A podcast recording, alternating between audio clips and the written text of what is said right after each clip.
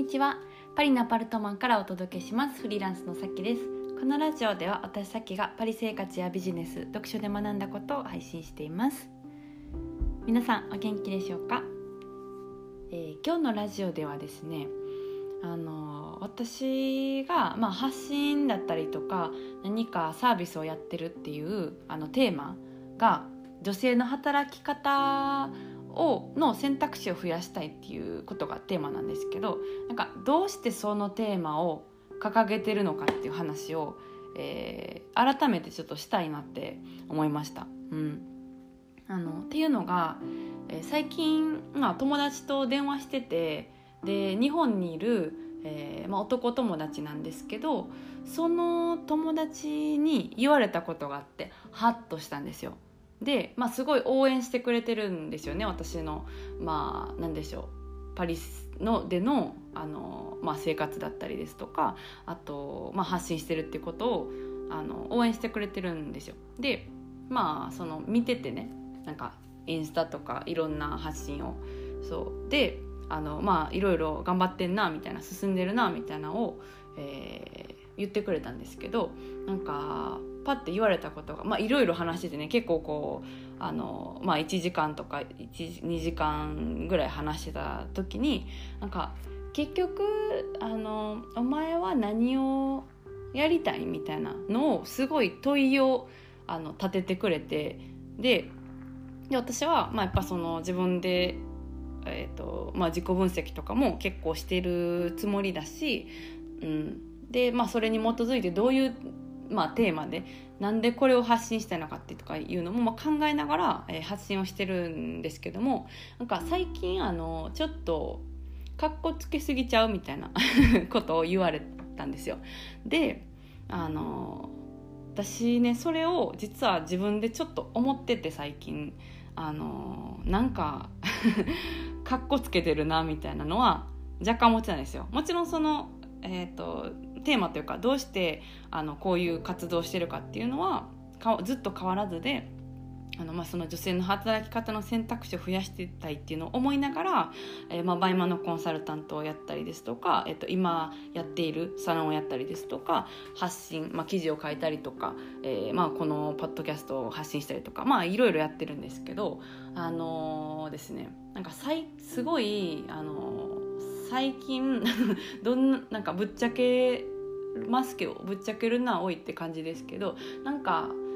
なんでしょうね。その今までは結構ハングリー精神もあってうん。なんていうかまあ割と猛烈タイプなんですけどなんかないものを満たすためにこうなんかハングリー精神で上に上に登って自分にないっていうあのものを掴み取ってきたんですよね。うん、でなんか最近すごいねあの満たされてるんですよ 割と全方位に。だからなんかたるんでるなみたいな な思っててでも一方で何て言うんでしょうねその別に今幸せやなって感じてるのにわざわざねそのなんかハングリー精神がないからといって幸せという状態をなんか抜ける必要あるのかとも思ってなんか、えーとまあ、発信をとか自分の活動をまあやってたんですけど、うん、なんかそのやりたいことはなんか分かるけど、うん、ちょっとなんかかっこつけてんちゃう？みたいなことを 友達に言われていやそうやねんというふうに思ったんですよ。うん、でもともとね私が働く、えっと、働くじゃないわ。このテーマを、うん、掲げてる理由というか理由は自分のその体験に基づいてるんですよ。でそれが何かって言ったら日本で会社員として働いている時に、うんとまあ、その会社、まあ、新卒で会社員になったんですけどそこまでに大学受験してえー、就職活動を一生懸命やってで男女ともにそこをこう、まあ、一生懸命やってきたわけじゃないですか。で、まあ、いざ会社に入ってそしたらなんかはっきりとこう線引きされてるわけではないですけどもなんとなくやっぱりその、えーと、女性はなんかちょっと昇進しにくいとかね、うん、あのっていうのが、まあ、やっぱ見え隠れしてきてでこう、まあ、結婚とか出産っていうのがあのなんかちらついた時にその日本で働いてる女性はあのキャリアが結構断たれるんですよね。でその出産とかを終えて社会に戻ろうと思ったら社会人として戻りにくいとか、えー、まあ、再就職しにくいとかなんかパートで働かないといけないあと子供もいるし、えー、扶養の面でもそうだしうんそもそもその会社にとってもらいにくいとか、まあ、そういうことが発生してたわけですよ。なんでその私の周りに関してはなんか男性はえーと、結婚してはまあ働き続けててで女性はまあその段階になったらなんかどっちかを選ばないといけない。なんかその仕事を続けるのかそれともなんか家庭に入るのかっていうのを選ばないといけないっていう状況がすごいあってであの結局なんか私の、まあ、いた業界とかはね、うんとそのまあそえーと結婚とか出産っていう方を選んだらみんなやっぱりこういなくなるんですよ。退職するんですよ。うん、でやっぱそこから戻ってくるっていうのはすごい戻ってきにくくって、うん、ブランク空くしと取ってもらいづらいし時間もあのフルタイムで取れないような、まあ、社会の仕組みだしっていうことで。だからなんかどっちかを捨てないといけないっていう、うん。あのまあ、状況を見てて、あのすごい違和感を感じててね。いや理不尽やなって思ってたんですよ。うん、でまあ、その時になんか、えー、と女性の、まあ、先輩がいてね会社でですごい仕事もできるしあの魅力的な人なんですよ。うん、性格とかもすごいいいしねあの愛されキャラみたいな感じの方なんですけど、まあ、あの何十年と会社に、えー、勤めててで、まあ、両立はできないから、えー、その。まあ、私生活いわゆる私生活っていうのを捨ててその仕事を選んだっていう感じなんですよね結局は。でその私がまあ退職したんですけどそれはなんか普通にフリーランスになろうと思って退職したんですけどその時にうんとなんか言われたことがその先輩からねなんか私もあんたみたいな時に、えー、何か決断しとったらあのなんか変わってたんかな？みたいなのをポロッと,、えーと、言わはって普段全然そんな言わない方なんですよ。なんか明るくてなんかいつもニコニコってしてても仕事もめちゃくちゃ早いし、うん、でそれをあの言われたのがもう忘れられなくてその本人の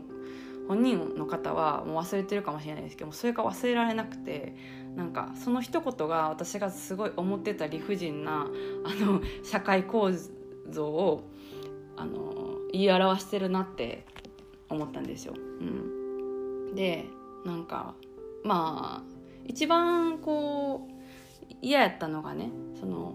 まあ、そういうふうになんか大学受験就職活動って男女平等にやってきたのにそこでなんかいきなりこうねあの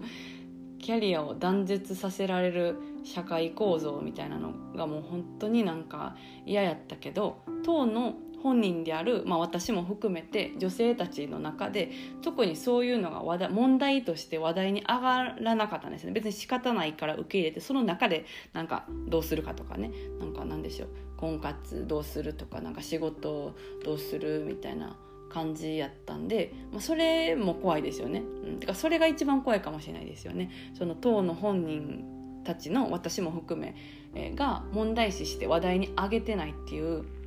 なんかその現状があのすごいなんかずっと心の中になんかもやってしたのがずっとあってなんなんこれみたいな。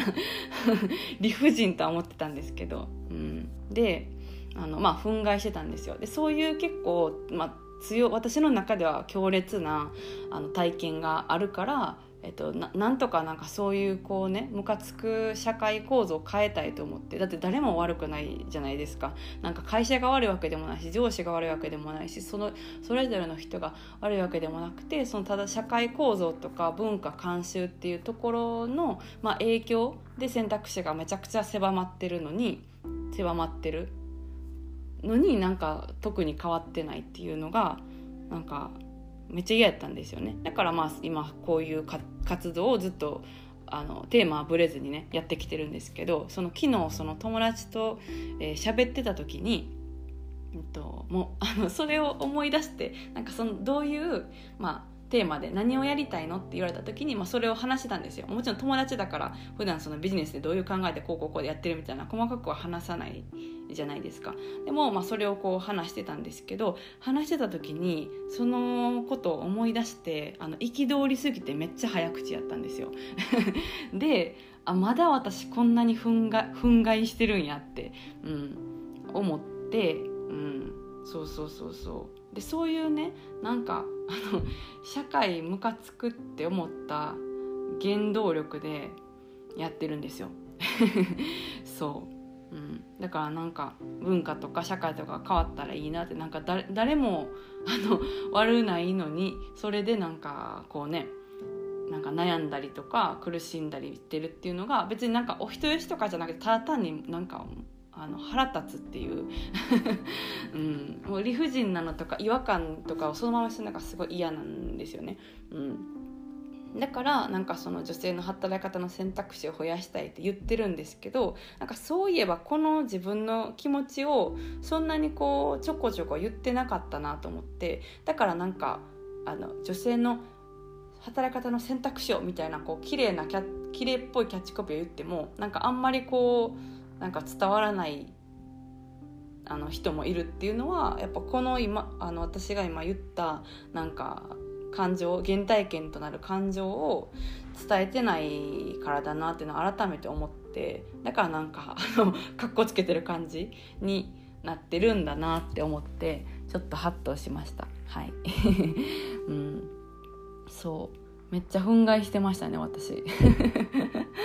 うん。まだそうなんやっていうね、うん、まあでも今もその現状ってそんなに変わってなくてあの去年のねジェンダーギャップ指数でも日本121位かな。で結構その男尊女卑が、えーまあ、あるイメージと言われてるインドとか韓国とかよりも順位は下なんですよ。121って。150何位中121なんで結構下ですよね。先進国では多分最下位だと思うんですけど。でその現状があるのになんかそこまでこうね話題にわって上がってないじゃないですか。なんかなんでしょう。ニュースとかでずっと一面にあるわけでもないしなんか芸能人のなんちゃらなんか不倫だとかなんかブラブラブラみたいなそういうことが取り沙汰されてるけどそこにあの目を向けてないっていうなんか社会が怖い。はい。まあそういうね思いがあってやっております、うん、だからねなんかこう何か、うん、まあ何発信だったりとかをする時に、えーと続かない人ってそんなになんか伝えたいっていうことがないんですよね。うん、だからなんかノウハウなんとかとか、えー、なんでしょうね。小手先のテクニックを教えるとかだったら結構その消えちゃうんですけど、うん。ままあ、こういうなんか なんでしょうね。あの気持ちから、えー、じゃあこの発信をやるっていうね気持ちがあったら、うん。まあ続けられるんで続けてるんですけどそうそうちょっと改めてそういうねあの憤慨が根底にあるってことをこのラジオを聞いてくださってる皆さんにお伝えしようかなと思ってはい。撮りました。はい。じゃあ今日はあのこの辺でそろそろ、はい、あの憤慨したまま終わりにしますので また次回のラジオで皆さんお会いしましょう。それでは、えーまた次回のラジオでお会いしましょう。今日も素敵な一日をお過ごしください。それでは。